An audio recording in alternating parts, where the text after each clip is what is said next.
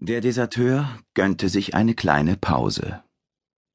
Er schloss die Augen, legte den Kopf in den Nacken und atmete tief ein. Die Luft war heiß, die Umgebung flimmerte. So also fühlte es sich an, ein Hochverräter zu sein. Und doch hatte er die einzig mögliche Alternative gewählt, um sich selbst treu zu bleiben. Barry! Ein kleines Lächeln stahl sich auf die Lippen des Deserteurs. Ja, Reginald? Dir ist doch wohl klar, dass es so nicht weitergehen kann. Wir müssen etwas unternehmen. Roden öffnete die Augen und blickte in die Weite der Wüste Gobi. Eine öde Gegend, eintönig und leer.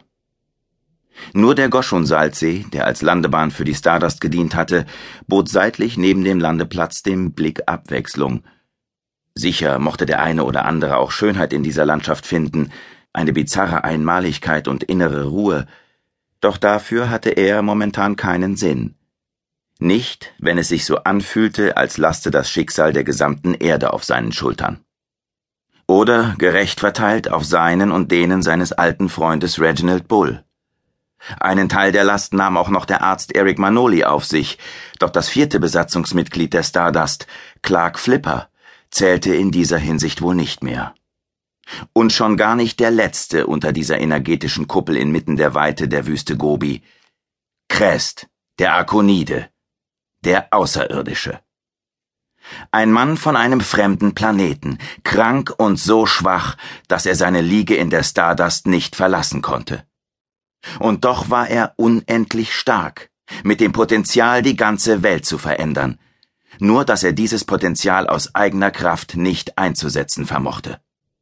Dafür brauchte es andere, vor allem ihn, Major Perry Roden, der die Verantwortung für das Projekt Stardust übernommen hatte und damit, das fühlte er von Sekunde zu Sekunde deutlicher, gleich für die komplette Welt. Du schweigst, fragte Bull. Kennst du Atlas? entgegnete Roden statt einer direkten Antwort. Den Saturnmond oder den Stern in den Plejaden? Weder noch nichts Astronomisches, Reg. In diesem Fall, ich habe sogar noch einen Atlas zu Hause von meinem Großvater. Sie sind selten geworden, aber immer noch praktisch, wenn auch nicht so zuverlässig und exakt wie moderne elektronische Darstellungen. Roden stutzte kurz, ehe er die erneute Verwechslung erkannte. Nein, ich meine den griechischen Helden, kein Kartenmaterial in Buchform. Reginald Bull fuhr sich durch die stoppelkurzen roten Haare und grinste. Es tat gut, ihn so zu sehen, einen Moment lang entspannt und gelöst. Nicht der Tatmensch, der in einer Situation wie dieser selbstverständlich keine Sekunde Ruhe finden konnte. In einer Situation wie dieser. Roden dachte über diese Formulierung nach. Das Problem dabei war nur, dass es eine Situation wie diese noch nie gegeben hatte. Der Augenblick der Heiterkeit verging so schnell, wie er gekommen war. Atlas, wiederholte Reginald Bull, ein Hühne, der im buchstäblichen Sinn die Welt auf seinen Schultern trägt. Wenn ich mich nicht täusche, stemmt er das Himmelsgewölbe am Endpunkt der damals bekannten Welt in die Höhe. Lärm lenkte die beiden Freunde ab, ehe er dazu kam, noch etwas zu ergänzen.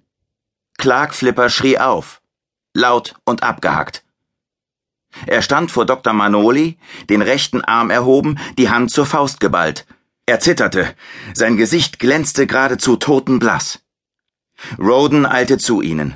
Sand knirschte bei jedem Schritt unter seinen Füßen und erinnerte ihn daran, wo er sich befand, mitten in der Wüste Gobi, im Zentrum der Trostlosigkeit in glühender Hitze. Auch wenn die Schutzfeldkuppel über ihm einen anderen Eindruck erweckte und eine sichere Zone mit fremdartigen Bedingungen schuf.